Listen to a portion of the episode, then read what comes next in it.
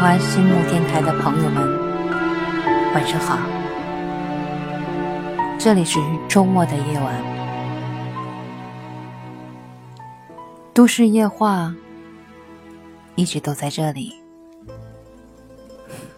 只是有时候自己有话却没有对你说。希望在这个专辑里，我们能够常常相遇，不会再冷落他很久了。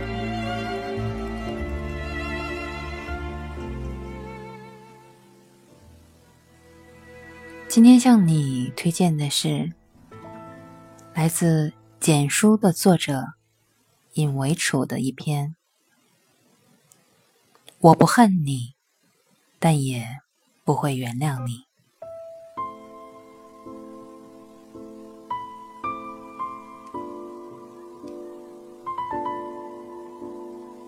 大学时候有一教授，七十多岁的老头子了，风趣幽默，举止儒雅。毕业临近后的最后一堂课，他给我们讲了这样一个故事：刚参加工作的时候，他曾被一个同学诬告为反派，不但失去了工作，最后还被打断了一条腿。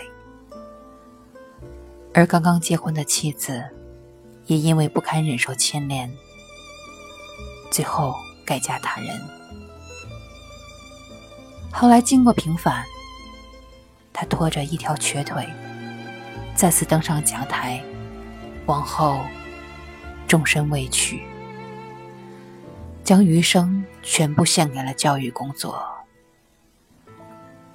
而他当年那些学生，也一个个参加了工作。结婚生子，他原谅了所有人，除了当年诬告他的那个学生。最后，当学生找上门来寻求原谅的时候，老人家对他说：“我们以后最好还是不要再见面了。我不恨你，但也做不到原谅你。”老教授的最后一段话，至今记忆犹新。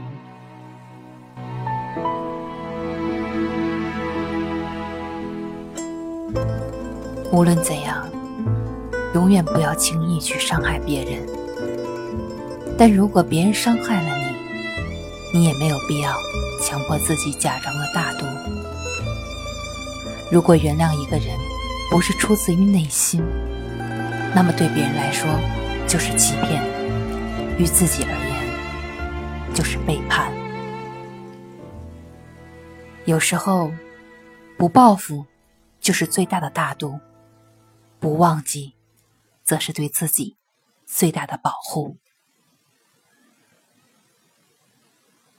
还有我大姨家的女婿，父亲死得早，母亲独自将一双儿女抚养成人。表姐嫁过去的前几年，受了很多苦。婆婆的掌控欲很强，在家里说一不二，而表姐夫对母亲的指令，从来都是言听计从，丝毫不敢违抗。表姐从进门开始，就受到婆婆的各种刁难。小姑子对她也各种的挑剔，特别是在表姐生下了外甥女后。重男轻女的婆婆变得更加的刁钻刻薄，在怀上二胎的那段时间，表姐受到的委屈更是达到了顶峰。婆婆的无端刁难，小姑子的煽风点火，丈夫的沉默寡言，让她整日以泪洗面。最后，在生下小外甥之后。母凭子贵，才终于得以好转。但是由于怀孕时期没有能好好保养，小外甥从小就体弱多病，三天两头的往医院跑。后来小姑子也出嫁了，而表姐他们两口子则外出打拼。现在生意越来越好，但表姐再也没有和婆婆一起生活过。当表姐夫提出把母亲接过来一起住时，表姐坚决的一一拒绝。表姐夫那边很多亲戚都劝她大度一点，过去这么多年了，再怎么样也是她婆婆，而且现在日子过得很好。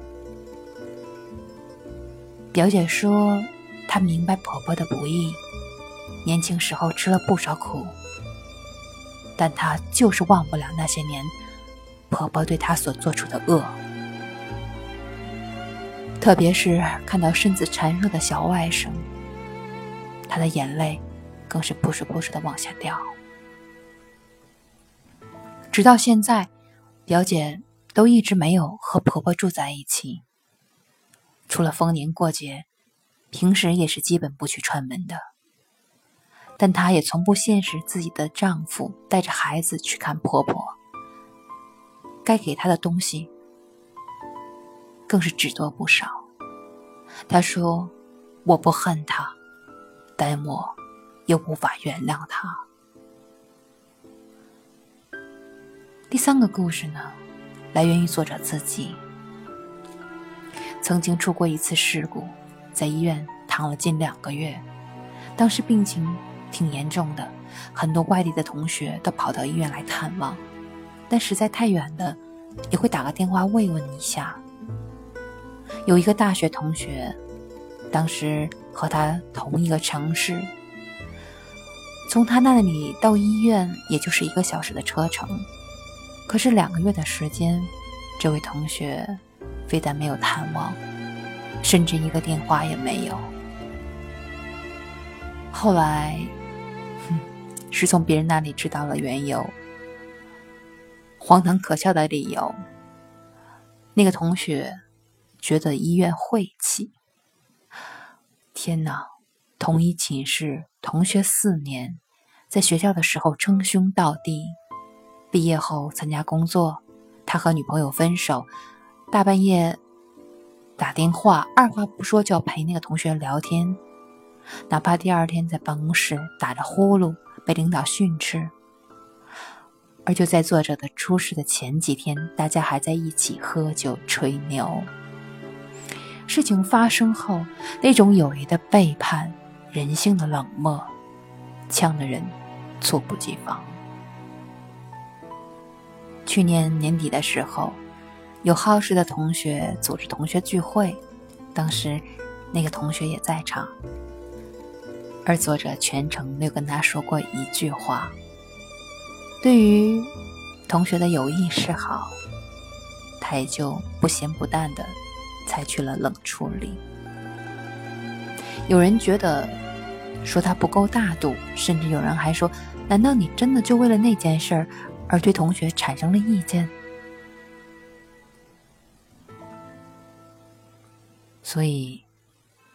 我说根本就犯不着有意见，因为以后再也不见。记得有次郭德纲接受采访，主持人和他谈起了当年背叛的事情。郭德纲说了这样一段话：“其实我挺厌恶那种不明白任何情况就劝你一定要大度的人，离他远点儿。雷劈他的时候会连累到你。”所以最后，主持人问他：“是不是永远都不会释怀了？”他说：“这个东西是跟人一辈子的，如果连这个事情都记不住的话，那这辈子活得太冤了。记住的还非得去报复，那可能是我小心眼儿。但我记住都不行吗？这说不通。伤口有多深？”心里有多疼，永远都只有自己知道。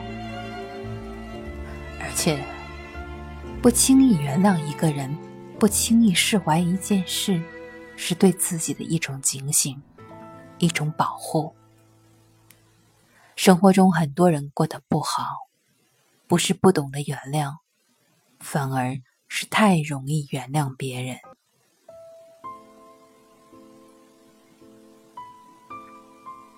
很多事情不一定非得去报复，既不值得，也没有必要。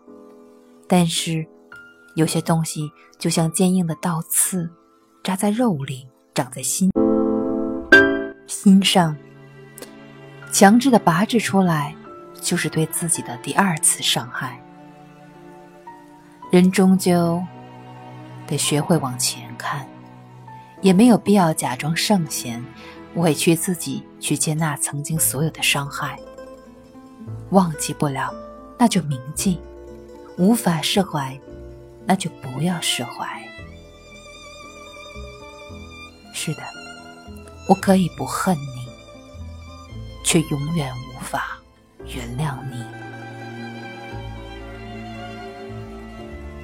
如果你觉得这篇文章不错，欢迎你。